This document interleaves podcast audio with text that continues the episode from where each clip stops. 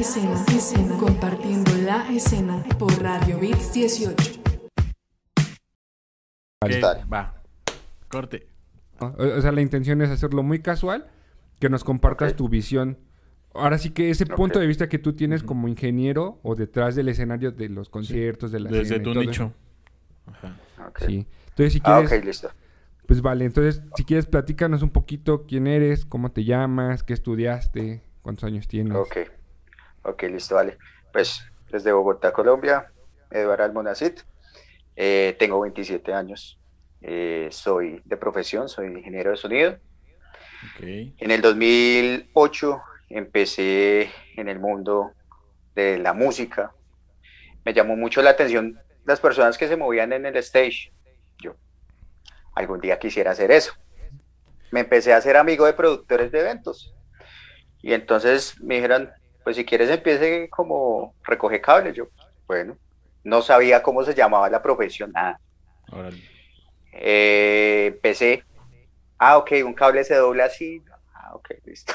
Sí, porque los Bien. cables no se doblan como a la maldita sea. Si tienen su. Eh, sí, sí, tienen su, su magia, le decimos nosotros. Y ahí me empecé a encarretar con la profesión. Ya de ahí ya pasé de ser Roddy, empecé a ser stage manager. Empecé a trabajar con bandas nacionales, eh, locales y nacionales. Y Acá en ahí, Colombia. ahí te voy a hacer como una pausa, amigo. ¿Qué es Stage Dale. Manager? Ok, Ah, el este, bueno, el Roddy es la persona que está encargada de, como de los músicos, de que todo ande, de que las líneas vayan, de que los ample- ampletos o amplificadores, no sé cómo ustedes les digan, eh, estén configurados o bueno, ecualizados eh, como debe ser, eh, porque pues cada bajista, cada baterista tiene su ecualización propia esa es como la función del Roddy. Del stage manager, ya es el encargado de- del escenario. O sea, ya es como el jefe, por así llamarlo, Ujú. del Roddy. O sea, ya es el que, ok, la batería va en este lugar, sí o sí. El, el guitarrista va en, e- en X lado, el bajista va en X lado, los teclados van en, en X lado. Es como el jefe en ese momento del escenario, Ya. es como el, el patrón. El boss. Eh, entonces ya, como que subí ese nivel y yo dije, ok. Y empecé a ir a festivales importantes. Eh, festivales grandes donde el escenario se triplica, donde, o sea, tú tienes que correr, tener un crew. Un crew, para los que no sepan, es un equipo de trabajo. Eh, y empezó todo ese mundo como a enamorarme. Y ahí, por ejemplo, ¿en qué festivales empezaste a, ahora sí que a navegar, ¿no? En tus inicios. Ok, eh, empecé en el Festival Ibagué Ciudad Rock, es el festival de mi ciudad. Yo soy nacido en una ciudad que se llama Ibagué, Tolima, Ok.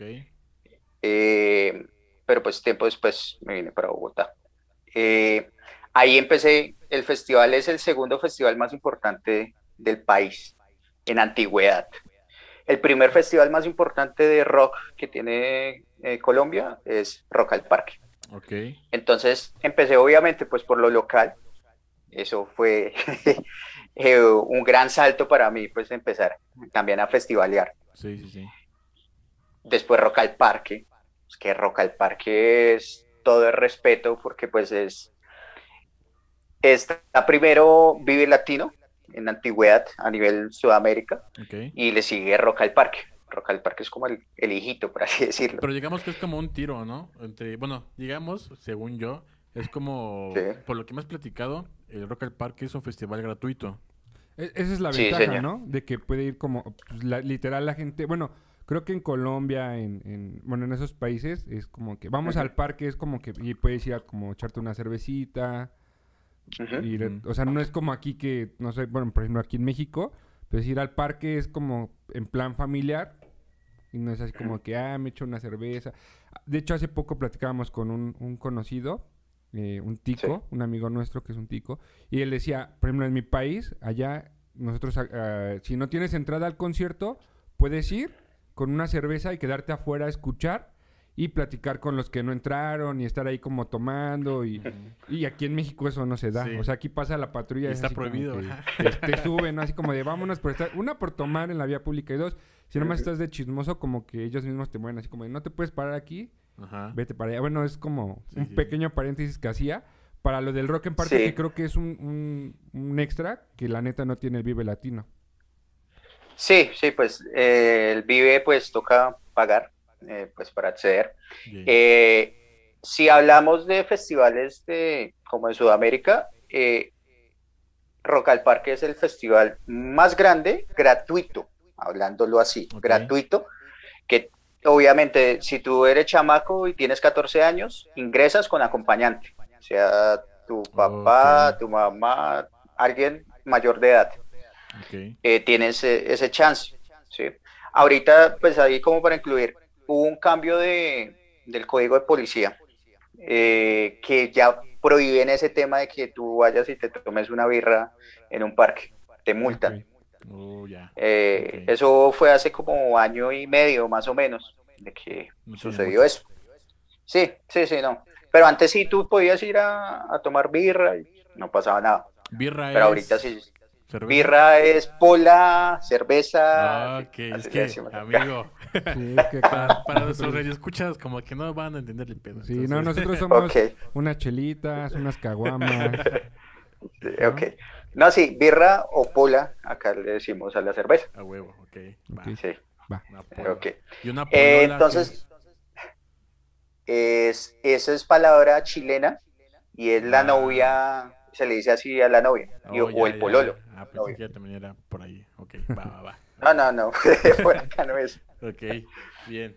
Bueno, entonces yo empecé a ir a festivales y claro, me empecé a, a- a juntar con los ingenieros de audio y yo dije, de pucha, o sea, yo no sabía que era una consola, yo, yo sí los veía que subían y le bajaban.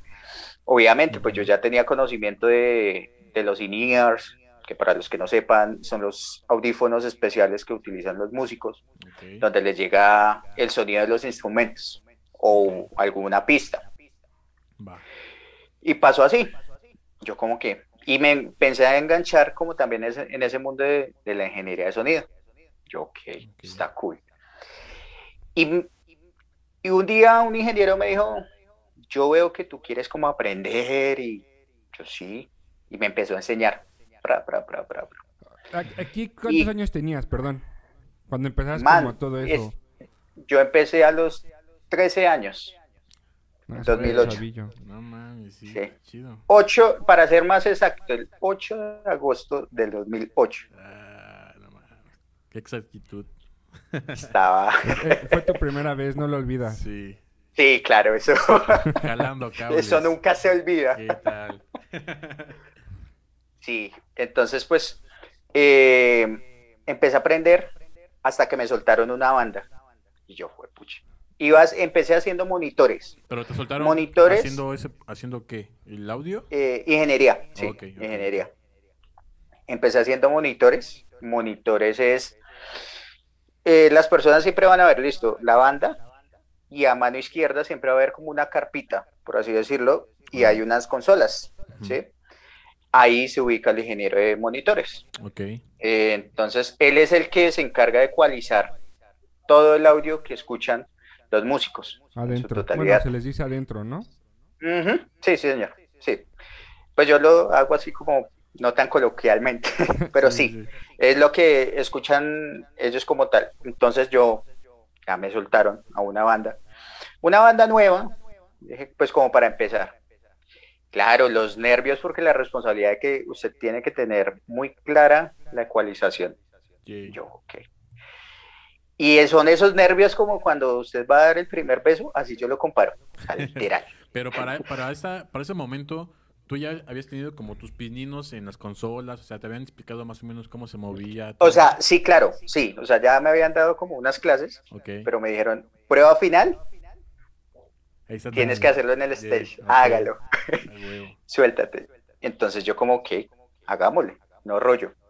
Así fue, salió todo bien, impecable, me felicitó el ingeniero porque iba acompañándome pues por si algo, porque si se llega a ir algún micrófono o alguna Sí. vaina, pues Sí, el sí. embale le decimos nosotros, pues, el encarte. Entonces, todo bien. Entonces yo dije, no, esto me gusta.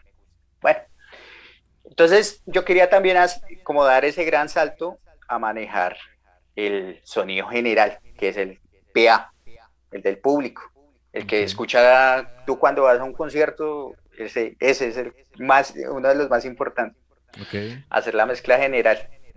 Y yo dije, ok, quiero hacerlo. Eso me tomó un poco más de tiempo porque es mucho más cuidadoso. Y lo hice así, lo hice así, eh, como dos, tres meses, dándole, estudiando, estudiando, estudiando, estudiando, hasta que un festival, en un festival, iba con dos bandas.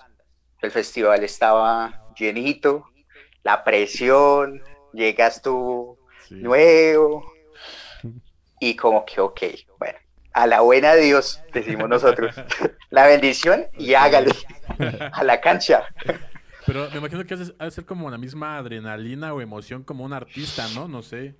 Sí, Imagínate el sí, tipo de sí, sí, man. responsabilidad con un buen gente.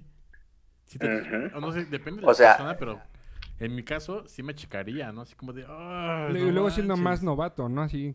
Sí, sí, claro. Sí, sí, y sí. no, y, y ahorita, más adelante les voy a platicar. O sea, yo tengo muy claro que cada show, para mí, sea el cargo que yo ejecute, mm, siempre va a ser como si fuera el último. Siempre. Lo voy a vivir y disfrutar como si fuera el último.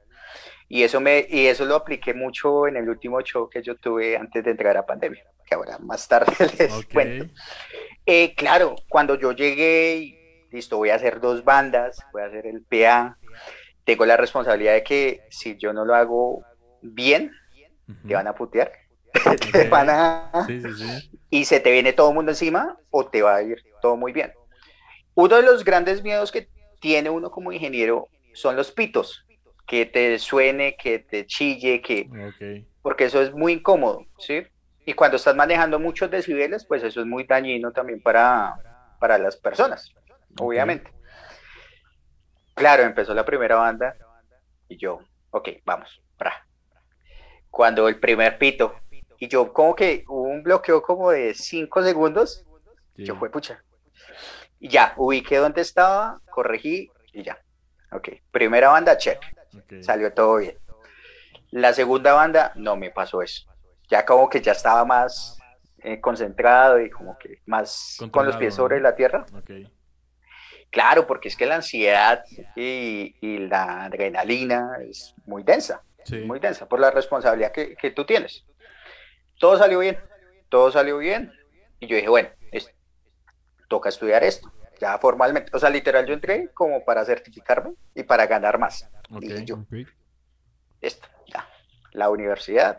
Entonces yo, a mí me tocaba estudiar en la mañana tarde y en la noche trabajar. ¿Para qué? Para pagar, para sustentar. Sí, justamente. El-. Porque pues nosotros en Sudamérica tenemos como la coincidencia que nos toca duro y nos toca con sacrificio. Y más cuando son carreras que no son como tan asequibles. Porque pues estamos hablando de que eh, no es como la comunicación social que es común, por así decirlo, encontrarlo en las universidades. Ujú. La ingeniería de audio es un poco compleja y las universidades que la dan son privadas, no son públicas. Ya, Entonces el costo Sí. es bastante alto. claro. Pues acá en Colombia, ¿no? No sé cómo sea el, el maní en, en México. Eh, pero me toca así, sacrificarme, sacrificarme y ya, listo, check, cartón. Y dije, voy a salir a facturar a- ahora sí duro para hacer así como el, eh, el GIF. Mm, Aventar billetes.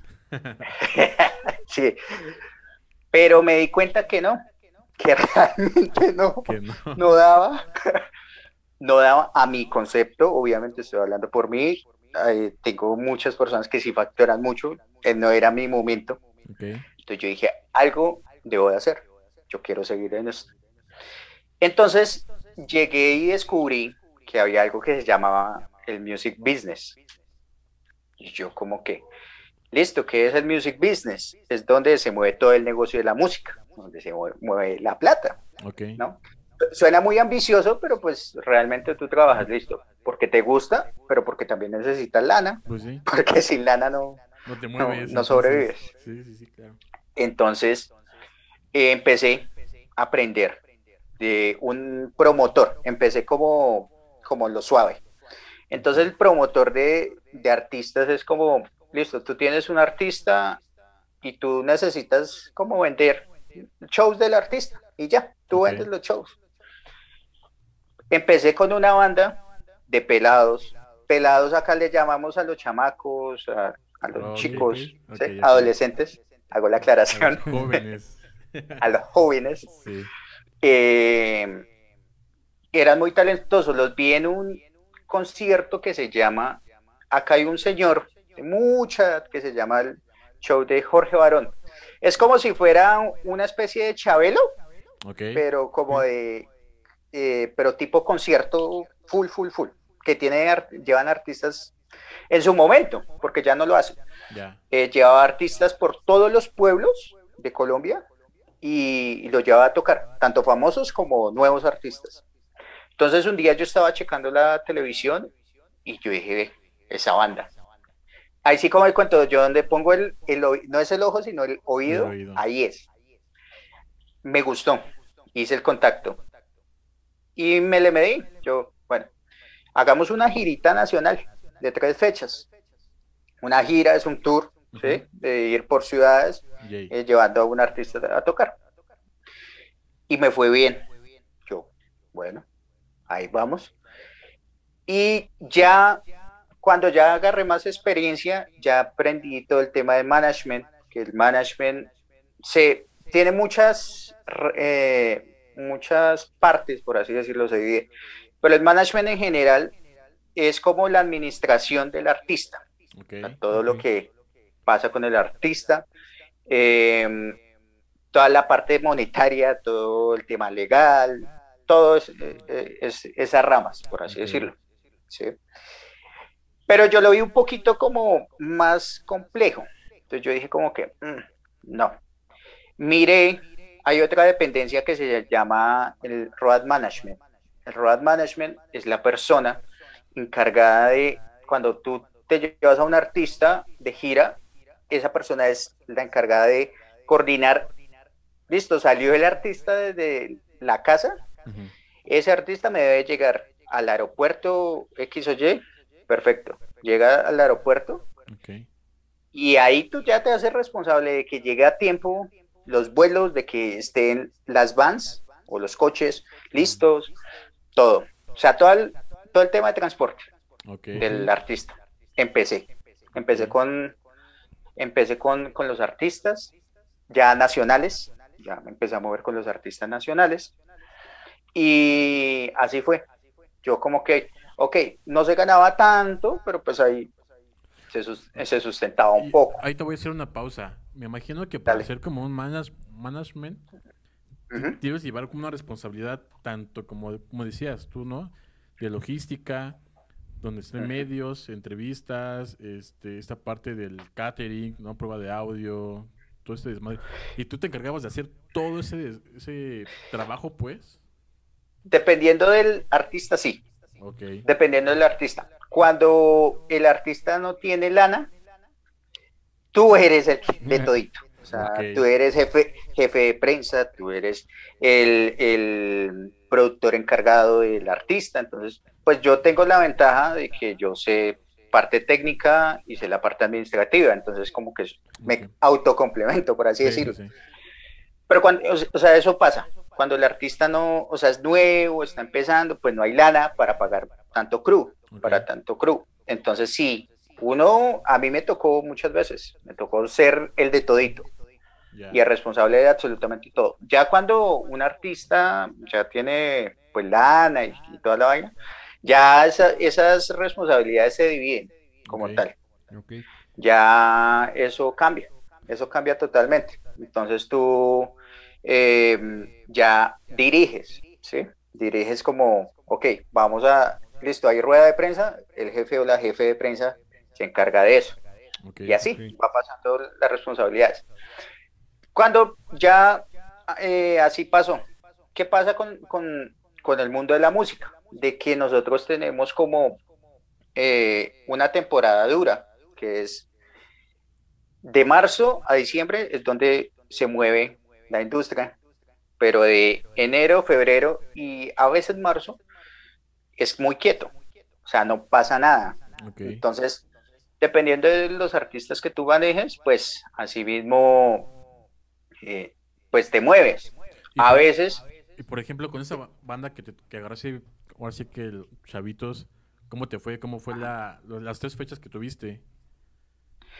¿Salió pues bien? mira que, ¿Hubo pedos? pues pasó chascarrillos, porque pues en, en aquel momento la industria de la música no es, acá en Colombia no es que estuviera así muy bien.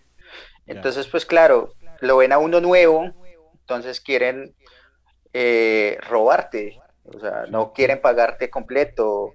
Picarte los ojos, como se dice acá. Sí, exacto. Ahora, una pregunta. Entonces, Porque, Dale. porque, por ejemplo, tú no, bueno, de lo que yo he escuchado, o sea, bueno, es que se escucha muy fácil, ¿no? Y tú me dices, no, es que empecé por lo más fácil, que es como representar bandas, ¿no? Como representante. Pero no creo que es Sí. algo, algo tan fácil, o sea, no es como que yo ahorita diga, ah, escuché esta banda, los contacto y ya, pues los represento, ¿no? O sea, los llevo a un bar o, o algo, o sea, no debe ser tan fácil. ¿O sí? ¿O, o cómo está No. la onda ahí? Depende, depende de la responsabilidad, eh, perdón, depende de los contactos que tú tengas y depende de tú cómo estés parado en el, en el medio, en la industria. O sea, si tú tienes muy buenos contactos, pues obviamente no todo es fácil, Sí. nada por el estilo, pero si tú tienes buenos contactos, dos, tres llamadas y vas. Pero Ok. pues si tú estás empezando y como que es más difícil el camino. No digo que a mí me haya tocado fácil, porque ok. yo llevo 13 años en, en la industria y no me ha sido fácil y hasta donde he llegado en, en estos momentos, nada me ha sido regalado. Todo ha sido sufrido y sudándola, como quien dice. Pero la gozas más, ¿no? Me imagino que después de un show o algo así, cuando solo Sí, cuando claro. todo sale bien y dices, no mames, a huevo, ch- qué chingo salió todo el show. Es como, un- Sí, es sí. como una sensación muy... Como que Sí, ya- descansa, ya como pasó. que satisfactoria, ¿no? Sí, claro, o sea, no crean que, o sea, pues yo no me voy a tomar todo el, el atrevimiento ni los tributos, pero cuando ustedes quieren tener a un artista en su ciudad, no saben, o sea, no se imaginan todo el trabajo que hay detrás de eso. Eh, actualmente, pues yo soy tour management, mm, tanto de artistas nacionales como internacionales. Y Eh, ahí podemos saber qué artistas tienes. Ya, curioseando tantito, nada O más. es como top secret nada más así para los... Eh, mm, sí, pues, o sea, he manejado y manejo actualmente artistas de una disquera muy importante, estadounidense. Ok. Eh, no puedo hablar en representación de ellos. No, no te preocupes, está bien. Eh, pero sí, o sea, actualmente de nivel de Coldplay y demás, ya he trabajado. ok. Y actualmente pues tengo dos artistas que están muy bien paradas eh, a nivel musical y a nivel mundial. Súper. Ok. Eh, bandas nacionales, pues he trabajado con muchas bandas eh, nacionales, pues de acá de, de Colombia, pues gracias al, al festival de mi ciudad y a Rock al Parque y demás. Pues Doctor Crápula, Los Petit Felas, eh, que yo sé que ambas bandas son muy queridas en, en Ciudad de México y demás partes de, Sí. del país. Ya. Eh, a Terciopelados. Y bueno, por, por ahí como por ese. ¿Qué pasa? De que cuando yo dije necesito una estabilidad y necesito como encontrar el rumbo para tener un sustento fijo, Ok. dije, bueno, quiero como combinar las dos cosas, entonces voy a meterme en el mundo del tour management. El tour management, eh, tú eres el encargado de vender los shows, de asegurar de que el artista sí se va a presentar, de que todo se va a dar como debe ser. O sea, ¿qué pasa? De que a ti el artista te dice, mira Edward, necesito una gira para México. Ok, listo, va. ¿Qué debes de hacer? Irte hasta México. Pues, por lo general, yo lo hago. Cuando toca sí o sí, voy y lo hago. Visito ciudad por ciudad, Monterrey, Guadalajara, Ciudad de México, etcétera. Eh, y llego a hacer negocios, a hacer negocios. Entonces uno tiene un itinerario, o sea, por lo menos yo lo trabajo así. Uno tiene un itinerario y empiezas a cumplirlo, a negociar. Listo, tú, eh, no sé, Ciudad de México, yo sé que hay X o Y bar o locación que sé que mi artista puede llenar, Ok. que eso es lo otro. Porque cuando tú tienes un artista, primero que nada, debes de enamorarte del proyecto, del artista. Si tú no te enamoras del proyecto, Sí. man, no, o sea, no, no te va a fluir. Te debe de Yo convencer siempre- a ti, ¿no? Te debe de convencer. y- eh, como dices tú, enamorarte y decir, a huevo, Exacto. vamos a hacerla. Si la rompemos y Exacto. pues vámonos para otros Exacto. lugares. ¿no?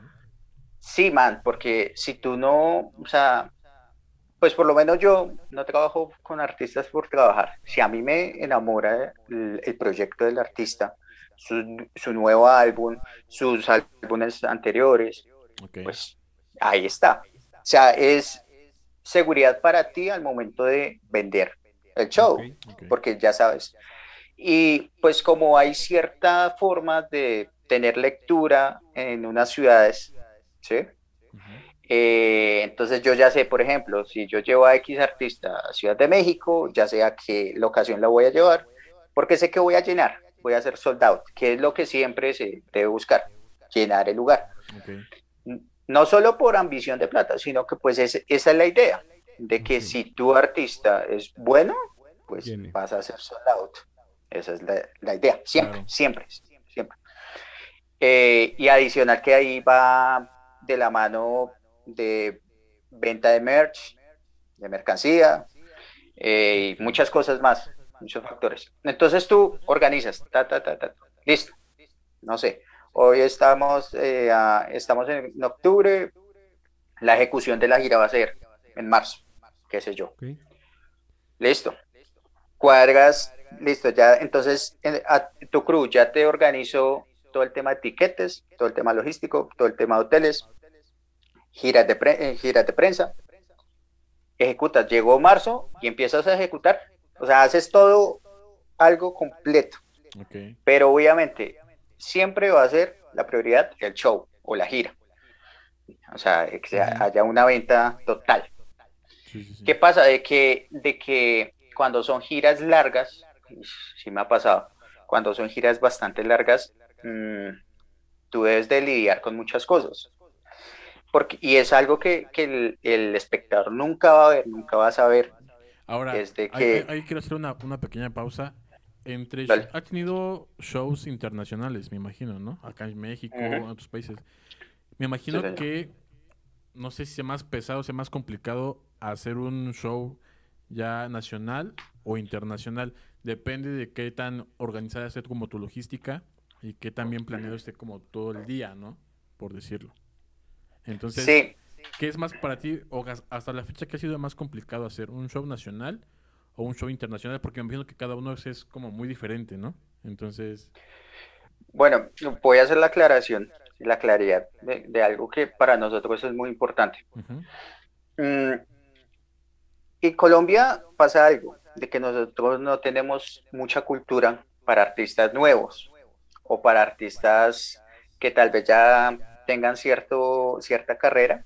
Ok, No somos de que, digamos, X, llegamos a una ciudad que nunca se ha tocado y como full sold out. No. Acá no, no hay como esa, esa visión de, del espectador de como, ay, quiero ir a curiosar, a ver qué, a, a- a ver cómo suena este artista o a ver qué onda, qué propone. Acá no. Cosa que pues en México pues sí suele pasar. Sí, sí, hay como esa curiosidad y como que, ok, eh, nueva banda, vamos a... Sí, y qué- aparte te la ponen como abridor de otras bandas como más grandes, ¿no? Por decir algo. Entonces ya es como, es, Sí. ok, voy por esta banda, pero le abro esta otra. Entonces, pues tengo que llegar temprano para escuchar esta. Ah, huevo, me late. Entonces te, te Exacto. una chela, los buscas, los googleas y es como vas conociendo a, a A más más grupos. Ajá, más- más- Exacto. En cambio, pues acá, acá lo importante, pues importante entre comillas por la ciudad, es ir, es hacer fecha en Bogotá y en Medellín. Medellín, ciudad de donde es J Balvin, Maluma, pues para que lo relacionen. Ok, ok, ok. de donde es el reggaetón, ton, ton, ton. Esto es como las ciudades más importantes, ¿sí? Y que son un poquito más abiertas que las demás ciudades del país. El salto después de que tú llenas, o bueno, que tienes asegurado como esas dos ciudades, tu, tu público y toda la onda, es visionarte para México, ¿sí? Para México. México o Argentina. Es como el gran salto. Cuando tú llegas a México eh, es algo impresionante para el artista. Porque nosotros, para nosotros, México es un paso muy, o sea, en el mapa, o sea, tú sales de Colombia o debes de ir a México o Argentina. Es como una plataforma, digamos, para los artistas. Sí, sí, sí, sí. México para nosotros, o sea, para la industria colombiana influye mucho, mucho, mucho, mucho, mucho. ¿Por qué? Porque es que en México hay muchos conectores. Hay está el conector con Norteamérica, Estados Unidos, Canadá, está el conector con Europa. Entonces, es muy importante. O sea, y por eso es, por eso es que los artistas se van de gira muchas veces para lograr llegar a un Pal Norte, a un Tecate Pal Norte, para llegar a un Vive Latino, porque ahí es donde están todos los compradores más tesos, eh, más duros de la industria. Entonces ahí es donde tú puedes llegar a vender giras para Norteamérica, para Europa, para Asia. Aquí quiero hacer un comentario. Sí. Resulta Dale. que Caligaris viene como cada mes. Entonces es como de, güey, Caligaris. Ya lo agarraste como de acoto, ¿no? Sí. Caligaris. Es eso. De hecho, Y eso es lo que bandas que, pasa. se quedan a vivir ya aquí, ¿no? O sea, argentinas, colombianas, de donde sea. Hay bandas que ya residen aquí en Aquí en México. Y ya aquí es como su centro de, de operaciones, por así decirlo, para, como tú dices, ¿no? A lo mejor brincar a Estados Unidos, Europa, Asia. Sí, claro. Y, y el, y el tema está en que nosotros cuando llegamos a, a México nos sentimos como en casa y hasta mejor. Y eso siempre lo hemos agradecido porque nunca ha habido indiferencias, nunca ha habido mala onda por parte de los artistas, nunca. Eso sí, Ok. nunca lo ha habido. Y, y por eso amamos ir a México. O sea, por nosotros, si salieran shows todo el tiempo en México, o sea, literal ya Sin viviríamos broncas, allá. Sí, sí, sí. Eh, es que en Colombia todo es luchado, ¿sí? Y todo es como con la envidia y mala y cierta mala onda y que si a, si, si a ti te está yendo bien, entonces no falta el envidioso que te quiere como hacer la mala jugada. Sí, y eso no es Sí. de los colombianos, creo que también es aquí en México, Sí, ¿no? aquí, de- aquí O en- sea, la- lamentablemente. Ajá. Sí, es que bueno, quizás es como malinchismo, ¿no? Bueno, nosotros como mexicanos somos, bueno, supongo que en cada país pasa lo mismo, ¿no?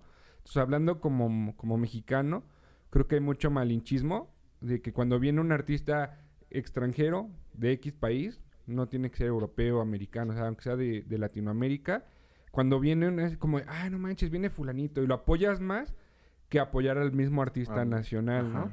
Y bueno, nosotros que tenemos como amigos músicos también, cositas así que andan, ellos también dicen, es que aquí como que entre los mismos grupitos, productores, o sea, es como de que, ah, te está yendo bien, entonces te meto el pie y no te meto a una gira, o te, Ujú. te mando al show más, más feo, o hablo mal de ti, entonces como que es como esa Sí. misma envidia, pero a lo mejor ustedes como extranjeros, colombianos, no lo llegan a percibir tanto porque es como ese malinchismo de, ah, vienen los colombianos, trae a un artista bueno, o esta banda suena chido, entonces es como que todo amor hacia allá, y a lo mejor hacia nosotros mismos es como de que, nah, pues tú qué, ¿no? Tú no, no pero, rifas". pero mira, afortunadamente los buenos somos más.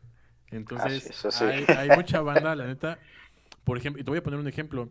Discos Intolerancia, Salto H. ¿no? Que tiene aquí en la Condesa su, su, ahora sí que su centro de operaciones. Y, este, si no mal no recuerdo, o mal estoy informado, hay un disco sin tolerancias en Colombia. Entonces, sí. es, es- lo que han logrado ellos es hacer como esa conexión y esa, no sé, esa facilidad de traer bandas de Colombia y llevar bandas de México, independientes, ¿no? Un intercambio. Ajá, entonces eso está chido que pues, está, haya como ese tipo de personas, esta banda que, que a fin de cuentas suma a la industria y a fin de cuentas el que, gane- el que sale ganando más, pues es el público. Nosotros como nos llenan de, de nuevas bandas, de nuevas propuestas, entonces eso está muy chido, ¿no? Sí, eh, y lo que yo les decía ahorita, o sea, la conexión que sí, y la hermandad, es que, es que no, o sea, yo no puedo hablar de la misma relación con otros países, porque no, no es igual. Okay. Eh, desde que tú te bajas de, del avión, eh, o sea, es esa buena onda. Y qué bueno bajarte del avión y irte a comer unos taquitos, güey. O sea, Oye, amigo. y, y ahí va, va la vaina. Pero sí, o sea, a nivel de, de industria, o sea, nosotros lo sentimos así. Acá es denso, o sea, acá es denso, no es imposible, es un trabajo constante, constante, constante, Claro. que obviamente que si tú quieres ver más frutos, pues debes de salir del país, sí o sí, eso, eso no, no va más, o sea, si, si tú quieres, porque pues también influye temas del gobierno, eh, que no voy a entrar eh, a no- fondo. No, toquemos esos temas, por favor. Eh, pero sí, nosotros en ese tema como político siempre ha sido como esa lucha. Si ustedes escuchan, por ejemplo, la música de los Crápula, siempre es dándole duro al gobierno Sí. y es como cada show que tiene Crápula en Colombia es como ir a desahogarte de- y sacar toda esa mala onda que te llena el mismo gobierno Y demás. Eh, entonces sí, pero como tal nosotros brincar a, a- a Ciudad de México, bueno, a México en general, es, y lo que tú decías, Sergio, es, es real. Eh, hay muchas bandas, muchos artistas, hasta actores y demás, como del mundo del espectáculo, eh, se han ido a vivir a México, porque les gusta más México, y porque hay, me- hay mejores garantías, según nosotros, hay más garantías en México Sí. a nivel de, de industria. Entonces, pues, así está, estaba la vuelta. Ok, y Eh, Ajá. Dime, dime. dime, dime, dime, dime. dímelo, dímelo. Qué pena. Retomando un poquito esta parte de, de- de- de la música, los festivales y todo esto, apenas vimos que se va a hacer el festival Ibague, ¿no? Ibagué. Ibagué. Ibagué. Ibagué. Iba- Perdón la pronunciación, amigos, que Nada, se me gasta no, mi no. colombiano, entonces. Eso es el en octubre, ¿no? A mediados de octubre. Sí, señor. Sí. Eh, para, de manera personal, como ciudadano colombiano, ¿cómo ves ese cartel? O sea, yo lo vi, hay una banda mexicana, creo que es Genitalica, viene el Doctor Crápula, también eh, Frax White, que también está como, de- bueno, son de Chile ellos. Una banda chilena de chicas. Ajá. sí. Este, ¿cómo ves ese cartel? ¿Cómo- tú- Pues, mira, Ajá. mm, yo le tengo un aprecio y un amor al Festival Ibagué Ciudad Rock. Eh, la ciudad, cuando ustedes vengan a Colombia, deben de ir a, Ibagué. Claro, ahí tienen las puertas abiertas del país. Yeah. Eh, eh, Ibagué es la capital musical de Colombia.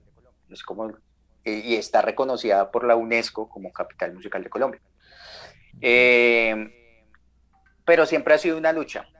El director de este festival, que es Juan Carlos Otavo, lleva 20 años luchando, o sea, man, y estamos hablando de que le ha tocado hacer hasta lo imposible para lograr tener buena lana, para sacar un line-up de toda categoría año tras año. ¿sí? Es un festival que tiene cierto apoyo eh, del gobierno local, pero no es mucho. Entonces, y no hay patrocinadores duros, o sea, no hay gente que le dé no, una millonada. ¿no? Entonces, los asistentes van y aportan, bueno, pongámoslo en dólares, son como un, un dólar eh, y medio, más o menos, lo que pagan. ¿sí? Un dólar, pongámoslo en un dólar. Eh, para ir cada día del festival, son dos días del- de, de festival. Eh, para esta versión, eh, que es la número 20, son 20 años de- del festival, Rock al Parque ya cumplió, va a cumplir 26 años. Ok. Eh, viene Genitalica, Genitalica, eh, por fin una banda de México, después de mucho tiempo, regresa al festival. Eh, Doctor Crápula, Kraken, que creo que ustedes lo tienen presente, Kraken es la banda que era, eh, que el vocalista era el King Ramírez, que falleció ya, ya hace un tiempo. Eh, vienen las chicas de, de Chile, es una banda que está muy top en Chile. Y bandas locales, siempre se hace un- una convocatoria. En esta ocasión se, se inscribieron casi 100 bandas. De esas 100 bandas quedaron, se hizo una curaduría y quedaron 10 bandas para presentarse en el festival. El festival pues es internacional, lo que les decía. Eh, tiene, o sea, toda la historia que ustedes puedan creer. Eh, en el 2019 se hizo y fue algo magnífico porque por primera vez se tenían casi 12 mil personas, donde cabían 10 mil personas, literal, eso fue un sobreaforo. Eh, estuvo La Mosca, La Mosca, La Mosca, estuvo en La Mosca de Argentina, Sí. estuvo mm, eh, Don Teto, banda colombiana de, de rock. Eh, bueno, y, y un cartel impresionante. La cuestión fue eso, eh, fue muy loco, pues el año pasado la versión fue virtual, obviamente pues por, pandemia, Y, y esta vez regresa, primer evento alternativo que se hará en Ibagué, eh, post pandemia, por así llamarlo. La pandemia está, pero Sí, pero ya, ya Pero vamos sí. de salida. Sí, ya. sí, Se está reactivando poco a poquito este pedo, ¿no? sí, sí, sí. Y, y la pandemia creo que nos dejó a nosotros, yo iba a ejecutar una gira de 52 shows. Ese iba a ser mi primera gira mundial. Con un artista. Yo empe- em- alcanzamos a hacer tres shows eh, y en marzo del año pasado. Mm, Estaba yo en Miami y hubo una reunión. o sea, terminamos el show, hubo una reunión y nos dijeron, chicos, ya no podemos seguir. La pandemia iba subiendo, subiendo, subiendo, subiendo. Quedamos cruzados de brazos. Había una preocupación muy grande porque creíamos que no íbamos a volver. Pues los que teníamos ahorros de, de dinero, bien, pero muchas, muchas personas no tenían ahorros. Nos fui, o sea, más de una persona quebró. O sea, los que nos dedicamos a los shows en vivo, o sea, nos fuimos de para Sí, atrás. ¿no? y, y realmente fue muy denso, ¿saben? O sea, fue muy denso. Obviamente habían alternativas que se querían hacer como en junio, que queríamos hacer eh, autoconciertos y demás, pero no daba y no bajaba la pandemia. Hasta, hasta octubre del año pasado fue que se, logró, se lograron hacer varios autoconciertos. Primera vez que se hacían autoconciertos en Colombia, nunca se habían hecho autoconciertos en Colombia. Fue como de a poquitos volver. Pero aún así nosotros como que, pucha, nada, nada, nada, nada, porque no era el mismo ingreso. O sea, Ay, no. diciembre, o sea, por lo general acá en Colombia, 24 y, y 31 de diciembre se reúnen las familias, pues que, que reunión, no habían vacunas, Sí. todo el mundo con ese miedo. Eh, hubo un toque de queda total de que usted no podía salir a la calle, que si salía era solo a comprar su leche, sus huevos y, Sí, y ya. ¿no? Eh, pero fue impresionante. Yo, o sea, personalmente, yo pensé que ya no íbamos a volver. Yo, y obviamente yo tuve depresión, tuve ansiedad. eh, Pues yo creo que a muchas bandas nos tocó así, ¿no? O sea, trabajando directa o indirectamente en, el- en la música. Y no solamente en la música, sino en, en diferentes todo. industrias, ¿no? Pero yo creo que, bueno, tanto la deportiva como la musical fueron las industrias que más la sufrieron. Porque a nivel Sí. empresas, o sea, uno, pues bueno, home office, ¿no? O sea, muchas empresas sí. so- sobrevivieron gracias al home office. O sea, trabajas en casa y la empresa seguía. Sí. O sea, como podían, ahí seguían algunas, pero pues los conciertos en vivo sí fue así como de, pues, ¿cómo le haces, no? O sea, igual acá en México, eh, creo que hubo, como, bueno, no hubo muchos, hubo como un, un Sí, par de sí, conciertos, de, bueno, de autoconciertos. Ujú. Tampoco nunca se habían hecho esas modalidades. Pero lo que fue deportes, bueno, el fútbol, pues lo siguieron haciendo, pero a puerta cerrada. Y supongo que si hablamos con algún directivo de algún equipo o algo así, o sea, te va a decir sí, pero pues no era el mismo ingreso, o sea, no es lo mismo tener un estadio de 100 mil, 200 mil personas Exacto. comprando cervezas, papas, o sea, todo lo que se mueve en el estadio, a que nada más los tengas en la tele. Ajá. Entonces yo creo que sí fue como, mm, para mí, Sí, o sea, el- la música y el deporte fueron las industrias que más, más, más la sufrieron. Y a ti, esta pandemia, ¿qué fue lo que te dejó de elección? O sea, si, si en un futuro volviera a haber una pandemia, digo Que yo- no, ojalá no. Ajá, esperemos que no, pero es como también cosa de humanos, ¿no? O sea, Sí. tomar los errores, aprender de ellos, para que cuando vuelvan a pasar, bueno, esperemos que no, poderlos superar de alguna forma. O sea, para ti, ¿cuál sería la, la solución en la industria musical o, o- en lo personal para una nueva pandemia si es que hubiera?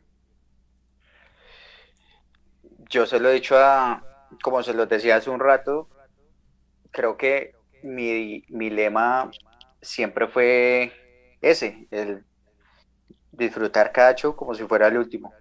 Y creo que cada artista lo está entendiendo. Y, y siempre el artista, cada show lo está dando todo. Ahora que estamos volviendo, se está dando todo. Mm, tal vez, no, o sea, para la música en vivo no, tendría, no habría solución, porque se, se intentaron muchas formas, se intentaron muchas maneras, pero pues no era lo mismo, no era lo mismo porque si tú hacías eh, un concierto virtual, pues no era el mismo ingreso, o sea, por más top que sea el artista, no es el mismo ingreso, no es la misma vivencia. eh, vivencia. Eh, pero, o sea, como tal, solución no habría. Para a manera personal, eh, uy, yo creo que, que reflexioné mucho, ¿saben? O sea, tal vez de que uno se proyecta, digamos, yo quiero hacer algo dentro de cinco meses y como que hay cierto, cierta aceleración, cierta como presión, como, no, man, vamos a manejar los tiempos y va- a bajarle dos rayitas, como decimos acá, Mm. y vamos a vivir el día a día, todo bien. Es como, como eso. Y que la importancia de dormir, porque es que acá no estamos contando de que el sacrificio que, que tenemos nosotros, o sea, nadie se imagina de que nosotros no dormimos, literal, dos o tres horas y dale, viaje. Y, y yo le decía a Memo un día, yo le dije, man, yo creo que a partir del lunes eh, ya cambio mi cama por la silla de un avión. Porque yo ya, o sea, cuando uno entra a girar duro, o sea, tú te olvidas literal, te olvidas de familia, de pareja, de amigos, te centras y todo gira en torno al artista. O sea, eh, a ti se te olvida alimentarte, se te olvida ir al baño, se te olvida como tener un respirito. O sea, todo eso se, se olvida. ¿Por qué? Porque es la misma demanda del, de la chamba. O sea, y así es. Pero pues igual debes Entonces, tener como tus eh, cinco minutos de sneakers, ¿no? Milky Way. No creas, no creas, man. Y cuando tú estás tan, tan centrado y tan metido en, en la onda, o sea, eso no. Pero entonces, ¿qué pasa? Que ahora sí lo estoy haciendo. Y los primeros shows me dieron duro, porque volver a trasnochar, volver a no dormir bien, y pues veníamos de unas vacaciones forzadas, de que tú dormías ocho horas, cuando antes de eso dormías dos o tres horas. Sí. Entonces, da duro. Pero entonces sí, es como tomar la pausa, como que vamos a, a manejar los tiempos y a darle. Eso es lo que he venido haciendo. Eh, mi primer show, show, show, así como tal, fue eh, en New York, en el Madison Square Garden, eh, con Foo Fighters, el 20 de junio. Ese fue el primer concierto para New York y para el resto de Estados Unidos que se hizo sin restricción, sin mascarillas, sin nada. O sea, la única eh, orden era que tú fueras, estuvieras vacunado. Lo comprobaron. Fue realmente, o sea, es que no, o sea, no es, es una emoción que no se puede expresar Sí. pero volver a, a escuchar a, bueno, mi banda favorita es Foo Fighters, Eh, o sea, el mundo mundial es Foo Fighters, Ok. porque gracias a ellos yo soy como rockero. Ok. Eh, volver a escuchar, o sea, a un, a un público gritar, corear las canciones es algo Impresionante. uf, ¿no? impresionante. O sea, y, y los músicos también, o sea, la banda también es densa, o sea, pues es todo muy, muy, muy bacano, muy chévere. Bien. Y, y ya, ese fue como mi, mi, mi volver a, a- a estar en un concierto en vivo y en directo, con público, sin restricciones, sin, sin la máscara. Eh, pero eso empezó a cambiar. Hace un- unos meses empezó a cambiar porque pues empezaron a subir un poquito como las... ¿Y qué pasa? De que pues ahorita para todo tiene que ser prueba PCR eh, y mascarilla An- o antígeno. Pero para no- nosotros que, que trabajamos con, con disquera, Ok. Sí. Sí, an- antes y después, antes del show y después del show, prueba. Ok. Siempre máscara. Eh, y ya. Pero sí, y es una realidad que quién sabe cuánto nos vamos a, a demorar en como en superar. Pero pues ahí está. Sí, pues, y toca hacerlo. Acá para lo del Corona Capital, creo, y lo de la, la fórmula del autódromo, la Fórmula 1, este, te están pidiendo las Las pruebas. pruebas de antígeno, Ajá. igual mascarilla, o sea, todas las medidas de seguridad necesarias. O sea, tienes que llegar y al entrar mostrar tu certificado, Certificado de que estás limpio de, de COVID y listo, ¿no? Que también es algo que platicaba con Memo yo. O sea, es que es muy difícil, muy complicado, porque creo que estas pruebas te las, bueno, te las aprueban por 48 horas, vamos a poner, ¿no? Entonces tú dices, Ajá. bueno, yo voy a ser muy precavido, voy a ir 48 horas antes a tomarme mi prueba. Obviamente, a lo mejor tomé todas las precauciones, va a salir negativa. Entonces, habrá muchas personas, como lo vimos, que es, ah, tengo mi prueba negativa, pues vamos por unas chelas hoy, ya mañana ya nos vamos al conciertito. Entonces ya, y le- lo que le decía a Memo, ¿y quién te asegura que un día antes que saliste a tomar no, te contagiaste, ¿no? O sea, y llegas al evento y dices, pues mira, aquí está mi prueba, está pues negativa, puedo pasar. Y de repente pues empieza a hacer otra vez la cadenita, ¿no? De contagios y cositas así. Entonces, digo, es algo muy complicado. Entiendo como esta también parte de los shows en vivo. La neta es que sí, no es lo mismo ver a una banda en vivo, en vivo, disfrutarla, tener toda la energía de la gente que te rodea, que verla a través de una computadora, un iPad, una tele, ¿no? En un show virtual. Entonces, pero luego, es muy complicado. Yo creo que esto de la mascarilla y de las pruebas no, no va a desaparecer. Va a ser muy complicado, por lo menos un par de años más, quizás.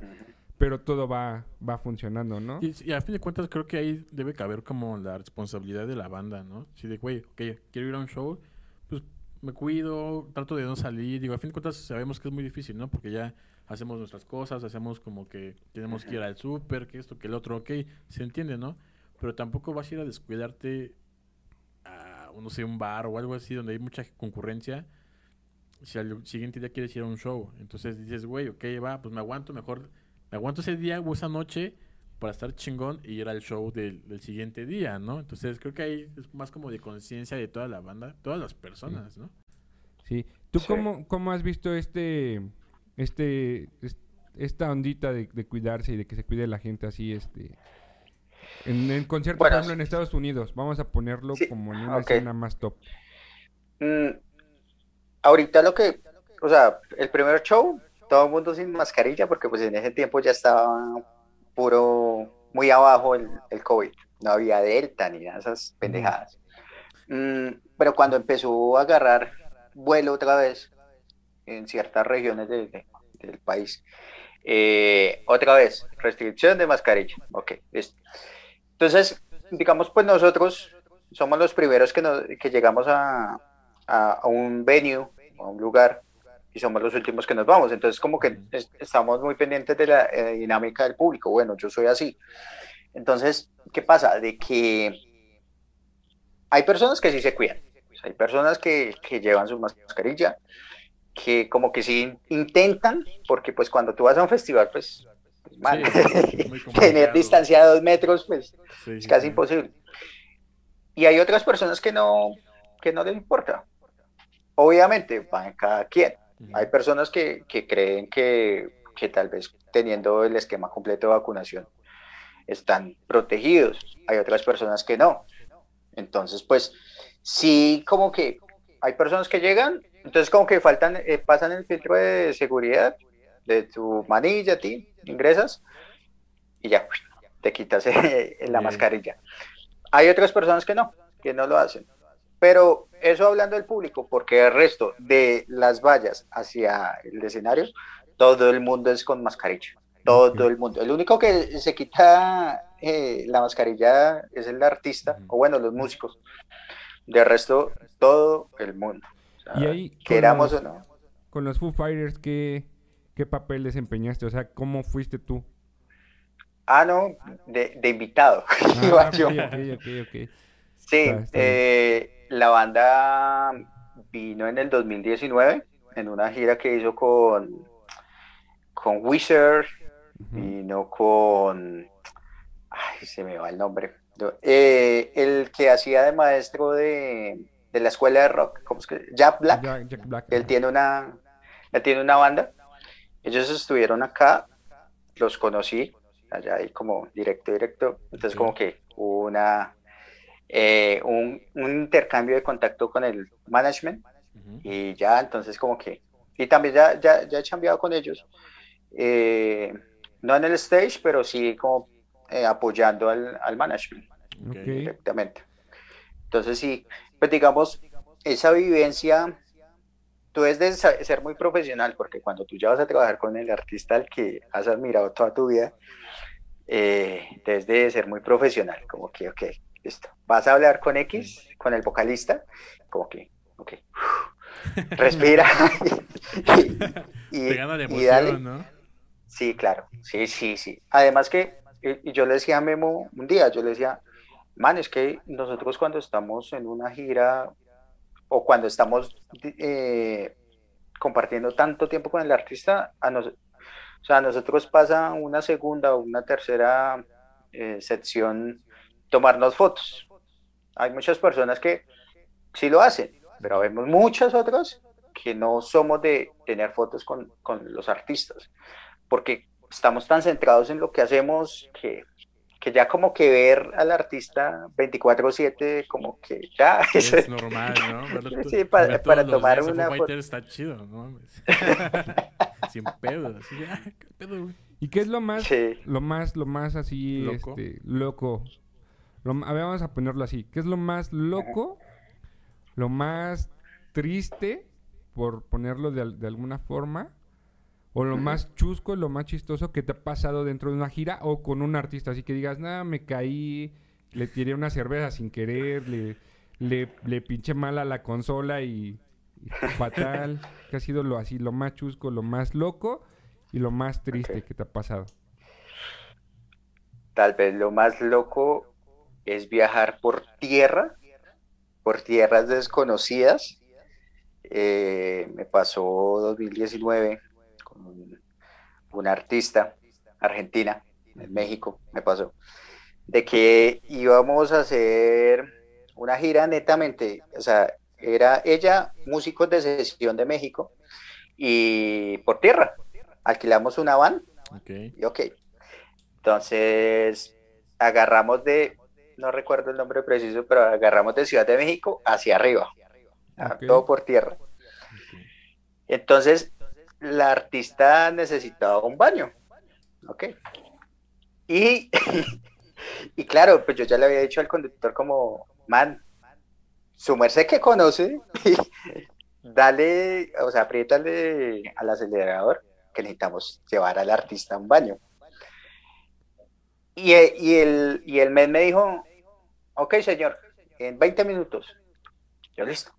Entonces yo haciéndole caras al artista, aguante, aguante. Media hora y nada. Y yo, man, ¿qué pasa? Y, no había señal de, teléfono. Entonces, como que ni GPS ni nada. y 50 minutos y nada. ¿Qué pasó? De que literal nos tocó parar en la carretera y bajarnos y el baño pues fue el monte.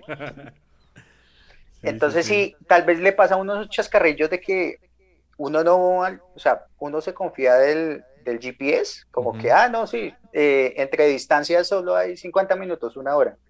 Y mentiras de que hay un jurgo más, porque pues puede haber mucho tráfico, puede haber un accidente, etcétera. Entonces sí, ese como chascarrillo, cosas tristes, tal vez esto sea como muy personal, pero em, yo pasé una tusa, gracias a un álbum, una tusa. Tusa para nosotros es eh, cuando tú terminas, cortas una relación. Mm, Oh, ya, ya, ya, ok, ok. Como la canción esta de, de reggaetón, ¿no? De la De- tusa. Sí, sí, sí, eso es de Carol G. Eh, esto, eh, yo pasé una tusa con, o sea, una banda, los, los Petit Felas, lanzaron eh, ideas, eh, formas para perderse o ideas. Ujú. Eso lo lanzaron en septiembre del 2017 y yo estaba recién cortado. Claro, yo fui a ese show, yo ya pues había escuchado canciones, pero escuchar eso en vivo fue para mí, fue un puñal así al corazón, direct- directito. directico, eso sin, sin mediar palabra. Eh, y fue duro. También hay una canción, bueno, en Suspense, de pronto fanáticos de, de- de los Felas, hay una parte que dice, el abuelo que se fue y no me vio en conciertos. Yeah. ¿sí? Mi abuelo falleció en el 2019, el 25 de enero del 2019. Esa palabra siempre se me va a quedar porque todo el mundo en mi familia pensaba que dedicarse al tema de la música era una locura. Y todavía lo siguen pensando. Ah, pero, pero, o sea, como que dijera, o sea, las familias conservadoras, por así llamarlo, quieren que sus hijos sean abogados, médicos, etcétera. Sí. Pero pues nada como así tan loco y descabellado como la música. Yo fui, soy el loco de la familia. Entonces, mi abuelo nunca me vio en un concierto, nunca me vio haciendo lo que yo hago eh, actualmente. Entonces, eh, ese día que falleció, esa frase de esa canción se me quedó mucho. Marcado. Entonces, sí fue como triste porque pues yo sí quería que mi abuelo me viera en un concierto, pero pues no fue así. Muy duro. Entonces sí, fue como, sí, denso, denso. Pero pues ahí vamos. Eh, Ese fue como, esos han sido como los momentos más, más dramáticos. Y pues que uno debe lidiarle muchas cosas a los artistas que nadie va a ver. Sí, Nosotros, ellos, ellos se cansan, ellos se agotan, ellos también pelean con sus parejas, ellos eh, suceden muchas cosas, suceden muchas cosas. Y Y, le pasa a uno también. Hay días en los que uno quiere tirar la toalla y no quiere saber de nada ni de nadie y olvidarse de todo, pero pues es momentáneo, ¿saben? Sí, es el cansancio, el agotamiento. Justo te iba a preguntar eso, este, ¿no te ha tocado trabajar? O, o a lo mejor no trabajar, pero verlo. eh, algún artista, porque me han comentado, o existen estos rumores de ciertos artistas de que, mira, sí voy, pero en mi camino tiene que haber, este, no sé, aroma de tal, acá, ¿no? Agua embotellada de tal marca, y si no es de esa marca, la consigues, y papel de baño de tal, y, o sea, mil cosas que tú dices, pues, solo vas a cantar, o sea, sí, te vamos a dar lo mejor, pero a lo mejor no están todas tus exigencias. ¿Te ha tocado trabajar o conocer a alguien así? Charlie García es uno de, de ellos. Charlie García, por ejemplo, si tú no eres del staff de él, si tú eres alguien de afuera, el man no va a hacer soundcheck o, o prueba de sonido si hay alguien que no sea del crew. Sí. Eh, es bien denso. El carácter de él es bien denso y Charlie y García siempre es el- de reggae. No. Charlie García, músico argentino, es de la misma época de Fito Páez. Ujú.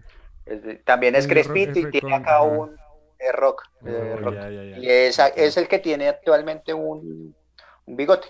Ok. Ya, ya. No se va Eh, perdón. Sí, no, eso me di cuenta. Esto, también hay otros artistas, hay artistas argentinos que, que son bien, o sea, lo que tú dices, de que debe ser agua saborizada a X con aroma a rosas y, o si no, no, no llegas. Eh, y, y así es muy denso, ¿sabes? Yo, yo con ese tipo de artistas ya es porque me toca trabajar, y pues tú eres ya muy profesional y como que solucionas y las orfeas. Pero no suelo trabajar con ese tipo de artistas. Por lo mismo, porque eso es un estrés. Pero qué más rico es cuando el artista, o sea, exige, pero tú ya como que ya le conoces las manías y como que todo bien, todo fluye. Porque cuando son ese tipo de artistas sí es como cansón. No sé. La verdad. No sé si tenga que ver. Digo, no, no creo porque tengo muchos amigos argentinos que son súper buena onda, ¿no? Son, son, son chidos. Pero, por ejemplo, a mí me tocó ver a los auténticos decadentes en Morelia. Ok. O sea, Morelia pues, no es una ciudad grande. Para eventos tampoco es una ciudad tan representativa como lo es México, Guadalajara y Monterrey. Y fue en una plaza de toros de Morelia. Entonces, yo me acuerdo muy bien que tocaron varios grupos eh, nacionales, chiquitos. Me acuerdo que llegamos al lugar y justo ahí vi al ingeniero de audio de los auténticos decadentes. Entonces me llamó mucho la atención. Yo no tengo mucho conocimiento sobre la, la mezcla, las consolas. A lo mejor lo básico, ¿no? Pero nada más. O sea, que tú me digas, oye, ecualízale, pues te diré suerte porque pues no, no le voy a dar. Pero me quedé viendo el trabajo de este, de este hermano. Yo iba a tomar fotos para unos amigos que le abrían a los auténticos decadentes. Y pues me llamó mucho la atención, entonces yo vi cómo estaba ecualizando y que, a ver, batería y, le ecualizaba, ¿no? Guitarra, bajo y esto y micrófono y tal, ¿no? Yo dije, ah, súper chido, ¿no? Y de repente así el man agarró y dijo, ya está ecualizado, que nadie más la agarre. Y fue así como de... Y pues las otras bandas, ¿qué onda? ¿No? Así como que, pues... O sea, hay más grupos, no solo son... Entonces yo me acuerdo que muchos grupos que apenas empezaban, o sea, súper empezaban apenas este, pues no, no, no sonaron bien, a lo mejor su música estaba bien, pero no sonaron bien porque no estaban bien ecualizados y también fue como que rompió su magia porque dices, no manches, tocan súper fatal, ¿no? Pero era porque no estaban ecualizados. Entonces yo dije, pues, qué payaso de este men, porque, pues, como que no, nadie le mueva, ¿no? Y yo dije, bueno, pasó. Subieron los auténticos decadentes al escenario y fue así como que nadie atrás de la barra. O sea, cuando ellos subían, nadie podía estar, ni fotógrafos, ni staff, más que los de seguridad nadie, ¿no? Yo también dije, muchala. Bueno, está bien, pues ya pasó. Entonces, como conocí al, organizador del evento, fuimos a Camerinos. La verdad es que yo ya tenía como un, mal sabor de boca con, los auténticos. Me gusta mucho su música, pero yo como personas dije, no, super paso, ¿no? Dije, pues chido. seguiré escuchando su música, pero pues ya, hasta ahí no me quiero quedar con un mal sabor de boca que me hagan una grosería o algo así. Entonces dije, pues mi distancia y habían unas, unas morrillas ahí en el, en el camerino afuera, pero no sabíamos que el camerino tenía una puerta por atrás. Entonces la banda ni siquiera salió. El único que salió fue un, un, rastudito güero mm. que ah, toca como los, bongos estos. Él fue el único que salió. Eran como, como cinco chavitas. O sea, tampoco es que hubiera mucha gente. Eran cinco chavitas. Se tomó las fotos, los videos. Se metió al camerino. Las chavitas esperaban que salieran los vocales, los otros artistas. Y ya cuando salimos nosotros por la parte de atrás, terminaron mis amigos de recoger sus cosas, salimos, pues ellos ya estaban igual en la camioneta. Y dije, pues no manches, no les quitaba nada. O sea, asomarse y a lo mejor una foto rápido. O saben qué, chavas, pues no va a salir la banda y ya, ¿no? Pero las dejaban ahí esperando, todo así, súper payasos. Y yo dije, no manches, dije, no sé si sea como cuestión de argentinos, que sean como músicos argentinos, que tengan este como feeling así como de, de ser mejores, así como de yo vengo, hago esto y no me moleste, ¿no? Si no interactúo con nadie más.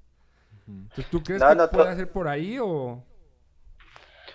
No, yo, yo actualmente tengo dos, dos artistas de Argentina, de Buenos Aires. Eh, hace poco llegué de Baires, más explícitamente esta mañana. Eh, y no son así, no son así. Eh, es un problema del artista. Nosotros lo vemos como problema, ¿sí?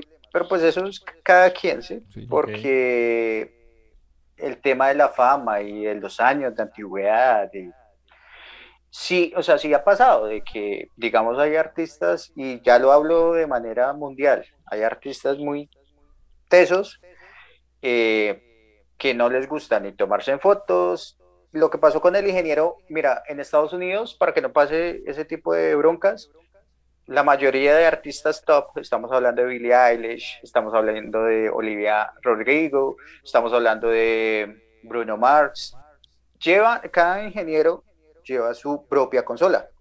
su propia consola, o sea, lleva su propia consola, porque pues las marcas allá patrocinan a los ingenieros, cosa que no pasa acá. Em, llegas, monta, llegan y montan su propia consola y ya, listo. Esa es la consola del ingeniero de X artista. Acá yo, que me parece pendejada lo que me cuentas del ingeniero porque, o sea, hay una forma donde tú guardas la escena. O sea, todo lo que tú ecualizaste, hay una forma de guardarlo. Entonces, listo, tú te fuiste al hotel y volviste para show y llamas a la escena. ¿Qué llamar a la escena? Oprimir un botoncito literal y ¡prum! todo se, se, ecualiza automáticamente. A menos de que haya sido una eh, consola que no fuera digital. Porque hay unas que son como combinación, como un híbrido, por así decirlo, y esas sí no dejan llamarse a escena. Entonces, ahí sí llórelo porque no va a pasar. Entonces, no sé qué, qué, tal vez, pero sí pasa. O sea, sí hay gente que, que es como, no, pues llegó la última Coca-Cola del desierto, ¿no? Pues no podemos decir ni... Y, y, y, pasa, y pasa. Pero hay otros artistas que, que, que, no pasa, y hay otros cruz que no pasa. Pero sí, eso es normal. Pero no, no creo que, que sea un problema solo de como de los artistas argentinos, porque pues lo que les digo, yo ya he trabajado con muchos, pero, pero no. O sea, ¿saben? No. Hay a veces que, que para uno de latino le parece pendejada, pero hay unas exigencias muy explícitas, digamos, cuando el artista es norteamericano, de que, por ejemplo, llegan y todos los en lo que le vayan a servir debe ser orgánico. Por ejemplo, pues está chévere por el planeta y eso, pero pues es un, costo adicional para el productor del evento. Y pues tú tienes dos opciones como productor, o le cumples lo que está pidiendo o el artista no se te presenta. ¿Y qué pasa? A veces pasa eso, de que, de que no, ahí empiezan a haber conflictos porque el catering, la solicitud del catering es muy absurda, se sale el presupuesto. Dicen, no me consta, que este guitarrista, ¿cómo es que se llama? Uno que es Crespo, que canta también, que es gringo, no, sé cómo, eh, bueno, bueno, se, se me va el nombre, pero dicen que él también es, o sea, el catering que él pide, y él estuvo en, Bogotá hace como tres años, y dicen que, las exigencias del man son muy altas y casi se cancela ese concierto. Por eso, ah, no recuerdo el nombre del man. pero entonces sí. Alguien que también es muy exigente es este, se me fue el nombre el de los Smiths, ¿cómo se llama? Este... Morrissey. De hecho, ha cancelado conciertos, ¿no? Porque aparte él, ni siquiera su catering.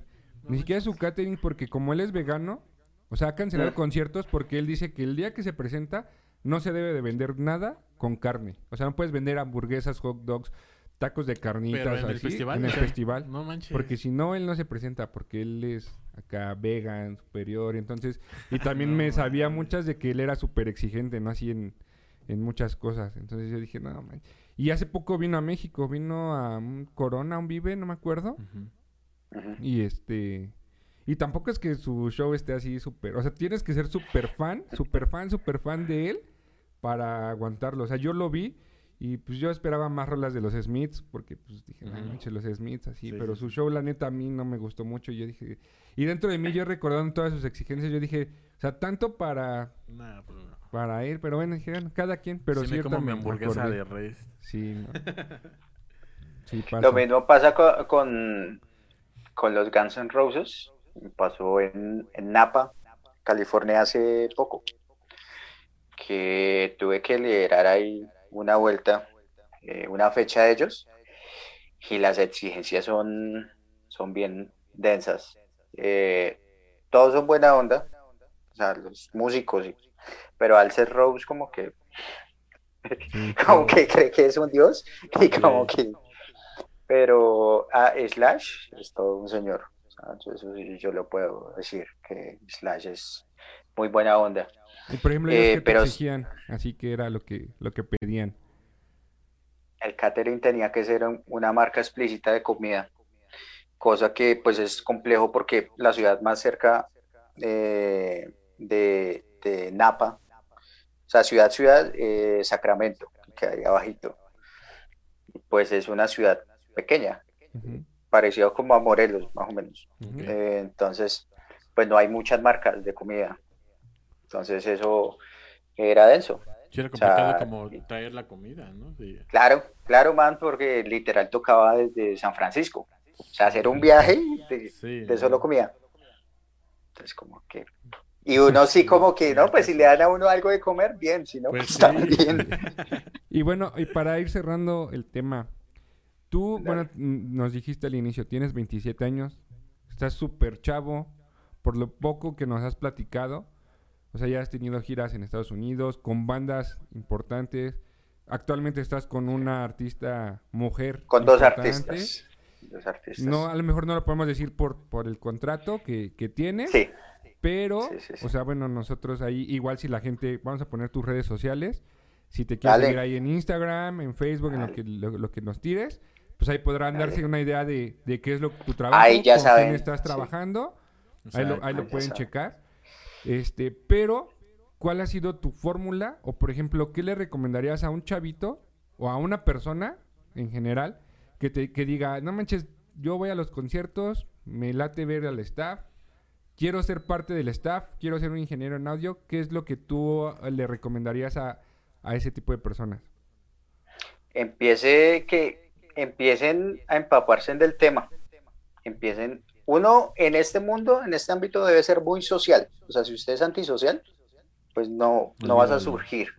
Sí. O sea, tú debes de ser muy abierto, como, hey, man, acá, le, acá en Colombia les llamamos la palabra, uno no puede ser lambón.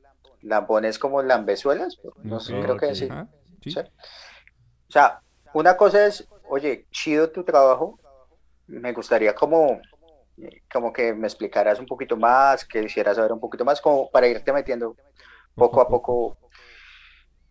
Ya cuando logren ingresar, y yo se lo decía a Memo un día, o sea, yo en el posicionamiento que, que tengo actualmente en la industria, eso a mí no me hace ni más ni menos. Sigo siendo el mismo Eduardo de hace 13 años que empecé desde abajo y que si yo tengo que irme a recoger un cable, voy y lo hago. Eso no me lo impide.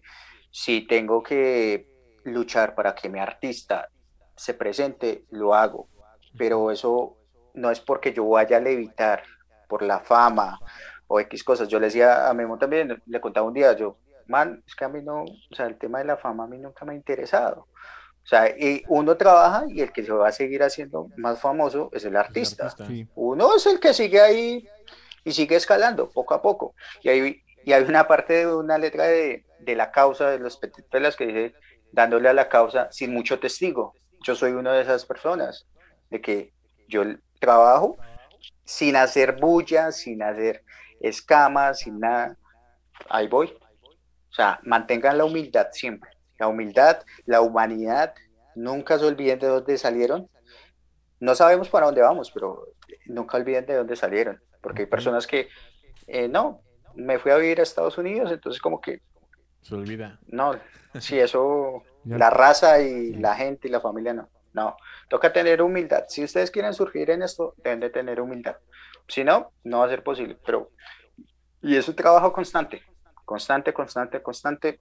A mí no me fue nada fácil, a mí no me fue nada regalado. Todo lo que me ha tocado sufrir. Ahí sí como el cuento, como una canción de Aldet Sintek, eh, eh, Pudor y Lágrimas, Ujú. literal. Eh, el sexo pues también hay, pero Pudor y Lágrimas. Ok. Eh, pero como tal, sí. O sea, si ustedes entran a trabajar con esto, sea con un artista, o sea en el music business, etcétera, enamórense de esto. Esto es muy bonito. Es complejo algunas veces, pero es muy bonito. Y lo otro es que dejemos el machismo a un lado, o sea, dejemos que y permitamos que las chicas sigan aportando a la industria, porque hay un machismo marcado acá en Sudamérica y eso no va, por lo menos no va. Y yo tengo un crew que yo le decía a Memo hace un rato, tengo un crew donde la mayoría son chicas y el aporte que me hacen ellas es muy bueno. Entonces, eh, abrámosle la puerta, dejemos el miedo, dejemos ese egoísmo y ese machismo. O sea, eso no nos va a llevar a, a a ningún ningún lado. lado. Sí, eso Claro. no. Entonces sí. Ah, y, y a darle, a darle. Hay días en los que uno se para y como que no quiere, como que se quiere uno retirar de esto. Pero volver a tener a un artista en un show, volver a sentir a la gente, creo que nosotros cuando vamos a un festival el mejor pago fuera del monetario pues es la gente, la felicidad, cuando las personas lloran de la felicidad, cuando tocan una canción y se rompen, pero hay otra canción que los para. Y eso es la música. La música es energía, la música es buena onda, la música es lo que debe fluir. Y pues a mí me pasa de que si a mí me preguntan cuál es mi hobby, escuchar música. y, que es- y que puede sonar absurdo porque es mi trabajo, pero escuchar música. Y ahora, Escuchar música. y- y ahora que tal. vengas por acá a México, te vamos a hacer la, la grata invitación a que vengas. Ya en vivo ya será como otra dinámica, ya vamos a fluir mejor. Y sobre todo a lo mejor ya enfocado justo a platicar ya más de un tema musical, ¿no? Ya, ya por ejemplo, ahorita ya te conocimos, sabemos quién eres. Todo, todo súper chévere. Ya nos platicaste un poquito de la escena como detrás del, del escenario, cómo está el show. Pero sí me gustaría que, que un día o, o más adelante, si no se puede, igual por videollamada, pero ya platicar ya de Dale. lleno a la música, porque por ejemplo ahí tenemos varios temas así escabrosos que, que tocar justamente. ¿no? O sea, y creo que una persona como tú tiene un punto de, de opinión válido en el cual este pues no está casado con un género en específico. Entonces creo que es algo interesante hablar, hablar ese tema con, con personas com- como tú, que, que aman la Dale. música, no un género, sino la música. Sí, sí, sí, sí, no, esto es puro amor y, y respeto también, porque la admiración más allá de, tú puedes admirar mucho al artista y pues tú te vuelves el amigo del artista, pero debes de independizar, debes de, de enfocarte. eh, y pues este, este ha sido como mi camino hasta el momento y yo sé que dentro de 10 años tal vez tenga una de las firmas más importantes y ojalá este sea, ojalá yo vea este video dentro de 10 años y diga, carajo, sí, lo cumplí. Seguramente sí. Te- tenga una de las firmas más importantes de management a nivel Norteamérica y Europa. Y te Seguramente va a ser a así. entrevistar para eso, entonces. Ah, eso. Y ya para cerrar, tres bandas que nos recomiendes, no importa el género, tres bandas que actualmente tú digas tienes que escucharlas sí o sí. Ok. Desde, eh, desde Argentina, las ligas menores, échenle un ojo. ¿ok? Banda ya ha estado en, eh, en México, ellas vuelven, es, es una banda de chicas, eh, vuelven el próximo año. ok. Eh, de Colombia, bueno, pues a los pelas. Eh, ya ahorita el 5 de noviembre sale eh, la última parte del 777 en la juega. O sea, si les gustó los, los dos discos anteriores, este que viene está bien cañón.